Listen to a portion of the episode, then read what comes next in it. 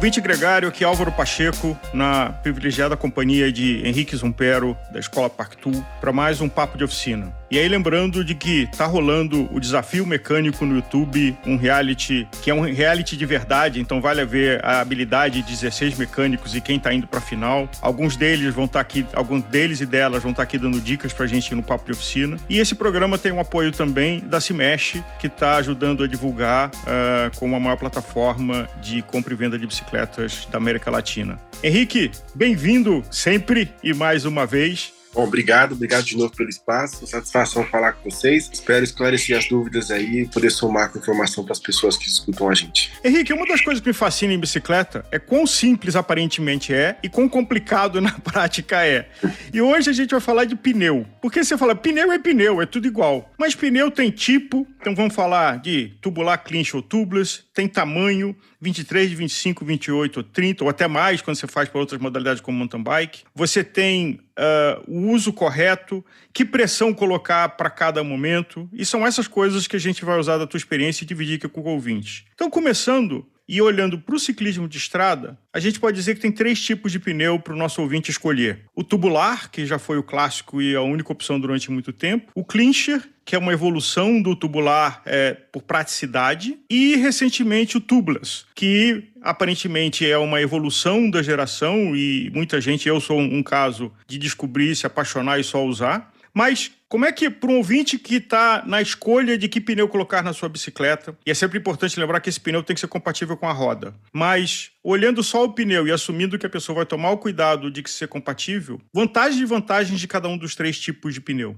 Pneu tubular, ele é o grande diferencial dele é a, a capacidade de retenção de pressão e a capacidade também de limitar a expansão. E aí a zona de contato fica mais estável, isso entrega mais desempenho. Mas em contrapartida, o custo dele é extremamente alto, a manutenção é extremamente difícil. Extremamente difícil no sentido comparado com os outros, tá? É, mas ela é mais difícil, ela tem uma certa processo que tem que ser seguido e por aí afora. Agora, a gente via nos tubeless é, muitos profissionais é, escolhendo e resistindo sair do tubeless até mesmo para o clincher. E uma das coisas dos tubulares, e uma das coisas que eu li é que o tubular ele é mais confiável quando você fura ele completamente. Então, numa situação de prova que você fura, você consegue rodar com ele com menos risco por mais tempo. A tua experiência comprova esse tipo de opinião? Sim, é verdade. Porque como ele tem a, a câmera interna, em alguns modelos, os modelos mais simples, ele tem câmera interna. E aí ele, a câmera consegue criar uma sustentação com uma alimentação de borracha dentro. E essa, esse preenchimento da câmera faz com que você consiga andar mais. Nos pneus mais top, tubular, ele já não tem essa câmera, mas a própria compressão da borracha faz com que o furo diminua e a pressão, o pouco ar que tem lá dentro, se mantenha lá dentro. Então, ele é mais eficiente. Sem dúvida, ele é mais eficiente no funcionamento, para desempenho. Mas, como eu falei, ele tem um custo alto de manutenção, ele tem um processo de manutenção que demora aí, pelo menos é, 24 horas para poder se utilizar. É um pneu é, um pouco delicado, vou chamar assim, na utilização. Mas, é, se eu puder escolher e tiver condição de manter, sem dúvida, eu vou andar de tubular. E o clincher? Clincher é um pneu versátil que serve para todo mundo, né? Atende gregos e troianos. Tem os pneus clinchers que são de, de performance também. É, a borracha deles já é um pouco mais desenvolvida para performance, ou seja, o pneu quando ele esquenta, ele consegue uma aderência melhor, o pneu ele tem uma certa facilidade e custo baixo para fazer manutenção. E, então, é um pneu mais versátil, atende todo mundo. Então, você tem pneus aí clincher de 200 reais até 500, 800 reais, né? São pneus para competição. E seguindo a evolução, o tubeless, uh, que teoricamente é o melhor dos dois mundos entre o tubular e o clincher. É, a, a, utilização do tubeless ela tem uma certa particularidade e a manutenção também, a forma de uso ela é extremamente evidente em relação à tecnologia. Por que isso? É, se eu pegar um pneu tubeless e não calibrar ele da forma correta, eu vou consumir toda a borracha dele assim muito rápido. Eu não posso me dar o luxo de trabalhar com uma, uma, uma faixa de pressão muito grande. Eu preciso ter ali sempre ter uma calibragem específica para o meu peso, para poder fazer com que o pneu dure o maior tempo possível, né? Agora, em relação à manutenção, ela também tem que se fazer periodicamente, com mais frequência, porque Você tem que trocar o selante, tem que verificar se ele está funcionando, se existe polímero ainda dentro da misturado com o selante, e é isso, é a vida útil dele, né? Se a, a válvula, válvula não entope por, por um, um, um, não uso, né, de deixar ela parada há muito tempo. É, o fato de você encher o pneu tem um procedimento correto, você não pode deixar a válvula lá embaixo próximo do chão, você tem que deixar ela em 8 horas ou então em 12 horas para poder fazer o enchimento do pneu, porque se você abrir a válvula às 6 horas, por exemplo, na posição 6 horas, você vai jogar todo o selante para fora, pela própria válvula, entupir ela, porque o selante vai agir e vai vedar a válvula. Então, isso as pessoas às vezes não sabem, usam de qualquer jeito ou aplicam o conhecimento que tem do pneu tubular, do clincher no tubeless e acaba tendo problema na utilização. E aí cria aquele, aquela, sensação de, pô, o pneu não presta, essa tecnologia não presta, não é para mim e tudo mais, mas porque está usando da forma errada, né? Então, por isso que a gente presta muito por conhecimento independente do, do perfil do usuário, do, do profissional, de quem for, porque vai fazer com que utilize da melhor forma possível a tecnologia. E a importância da compatibilidade entre o aro e o pneu. Cada um deles, é, você misturar, você pegar um aro clincher e montar um tubular ou montar é, um tubeless pode te dar problema, né? Depende. É, hoje, hoje não, né? Há um bom, um bom tempo a gente já tem vários kits que são próprios para conversão de de roda, rodas convencionais para transformar elas em tubeless com eficiência e qualidade para o usuário, né? Mas o tubeless é uma é uma parte da bicicleta. Então, todo, é melhor você ter um conjunto mais homogêneo do que você ter um conjunto que não conversa uma coisa com a outra. Por exemplo, se tiver uma roda simples, eu posso transformar ela em tubeless? Poder você pode, mas ela não vai funcionar bem porque você não vai ter tensão o suficiente de raio para suportar, você não vai ter resistência o suficiente do material para suportar talvez uma pressão, e aí isso pode estourar, e vários problemas podem acontecer nessa conversão. E Aliás, a utilização. Você, você, disse uma frase no, no, nosso último programa que é um clássico, não é porque encaixa que funciona, né? E na bicicleta, só porque encaixou, você acha que tá tudo certo, não necessariamente. Não, não necessariamente. E isso é um problema, porque as pessoas pensam que as coisas só porque elas vão, ah, deu certo, encaixou uma coisa na outra, funciona, né? Na época da a gente teve na época da bicicleta 27,5, muita gente tirando roda 27,5, colocando 29, ou tirando 26 e colocando 27,5, e a bicicleta virava uma carroça, literalmente, porque você tirava todo o propósito do centro de gravidade dela e a bicicleta não andava bem na reta, nem na descida, nem na subida.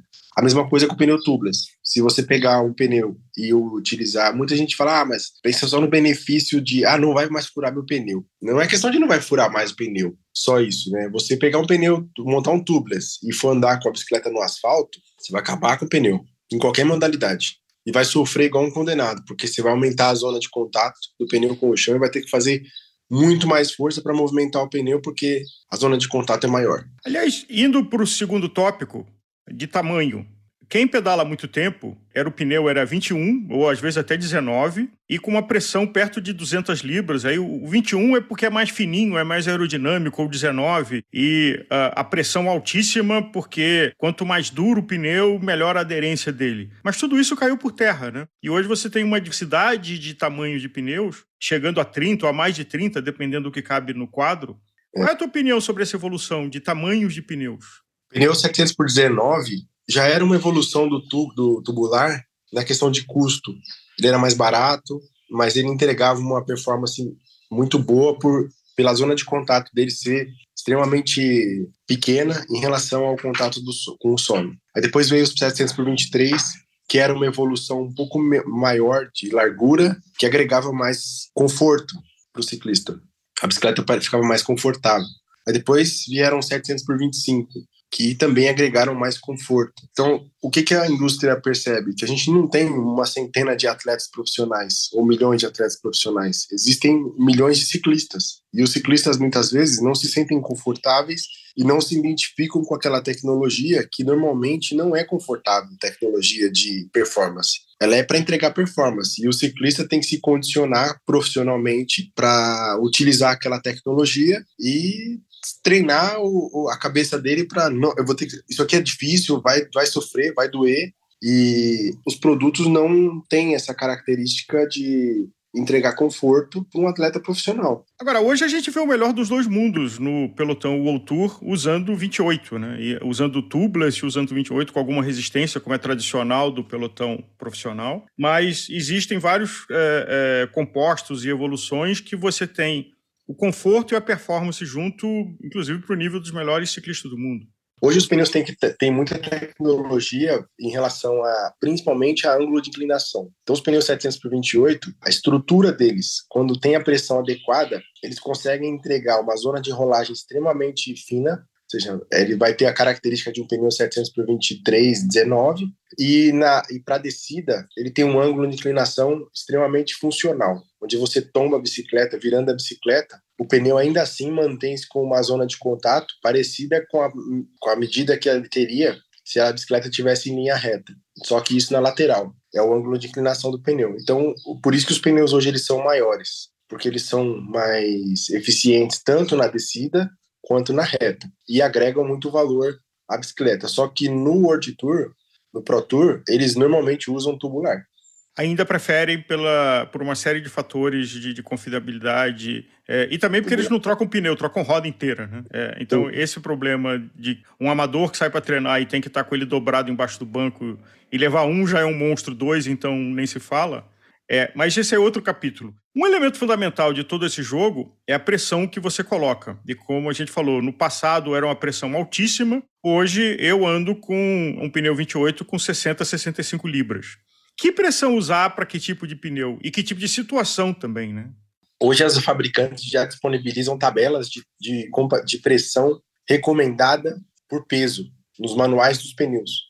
Então você pega a Pirelli tem uma recomendação de uma tabela, a Michelin tem outra, a Continental tem outra e assim sucessivamente. Tem empresas que têm até aplicativo para você calcular qual é a pressão adequada para o seu peso, com mais o peso da bicicleta. Isso é o fundamental para fazer para ter o bom funcionamento de qualquer que seja o tipo de pneu que você estiver utilizando, tá? É, então, quando você utiliza tubeless, por exemplo, muita gente vai lá e coloca a mesma pressão que colocaria se estivesse utilizando câmera. Não, é menor a pressão. a pressão. A pressão tem que ser menor, pelo menos aí uns 15%, pelo menos. Porque quando você sobe na bicicleta, tratando-se de uma, de uma área que não tem é, limita, limitação, complementação física, que seria a câmera, quando você sobe na bike, automaticamente você aumenta a pressão, porque você diminui a área, você diminui o espaço, e aí você aumenta a pressão dentro do pneu. Então, se você estiver habituado a usar 100 PSI num pneu com câmera, você vai usar 85 no tubeless. E aí, quando você subir na bike, automaticamente você já leva o pneu para os 100 PSI, porque você vai aumentar a pressão, porque o seu peso vai diminuir a área. Aliás, aqui é. fica a dica: tem um aplicativo bem interessante da Silca, então, cada fabricante tem tabelas e indicações, mas tem um aplicativo que é muito fácil de usar, que é o da Silca, uhum. onde você entra com as suas variáveis de peso, de dimensão de, de pneu, até dando a calibragem é, da dianteira e traseira, que muita gente acha que é a mesma calibragem, não necessariamente, né? Não é a mesma calibragem e tem que usar da forma correta, porque se não usar, você não vai ter a melhor experiência na utilização da tecnologia que você optou em utilizar na bicicleta. Henrique, por último, Quais são os problemas de você usar o pneu no lugar errado? Então, um pneu com cravo de mountain bike para você rolar no asfalto ou um pneu uh, urbano para você andar numa trilha leve? É, pneu urbano para usar na trilha leve, provavelmente você vai sofrer em relação ao equilíbrio, porque a bicicleta vai perder totalmente a dirigibilidade. O pneu da terra para usar no asfalto, você também vai perder um pouco de dirigibilidade, mas também vai sofrer muito na questão de tração. Você vai ter que fazer muito mais força para pedalar. Não, uma comparativa mais real para a vida do dia a dia das pessoas é quando as pessoas compram uma mountain bike para usar nos passeios ciclísticos que tem aí nos períodos noturnos nas cidades. Ela sofre muito e aí ela vai buscar depois na loja uma opção mais com menos cravo, um pneu mais um cravo mais baixo e tal. Aí acaba migrando para o pneu slick. É, talvez uma híbrida funcionasse muito melhor do que uma mountain bike pela tecnologia do quadro, pela tecnologia dos pneus e, e pelo, pela tecnologia que foi aplicada nela para ser utilizada. Bom, Henrique, obrigado. É, esse é um assunto que a gente pode continuar e, falar de rodas e pneus é, por horas a fio aqui. Te agradeço essa participação. Eu convido o ouvinte a acompanhar o desafio de mecânico no YouTube da Escola Partu e a gente se vê no próximo programa. Bom, beleza, obrigado pela oportunidade. Ah, a gente já tem outros programas que falam bastante de outras, outras informações aí que vão se ligando. Porque, como a gente, como eu falei, bicicleta é, um, é uma coisa só, mas a gente tem falado de pedaços específicos dela e os outros programas eu acho que fazem muito sentido para ligar uma informação na outra e as coisas começarem a se complementarem para virar uma bicicleta de informação. Obrigado pelo espaço.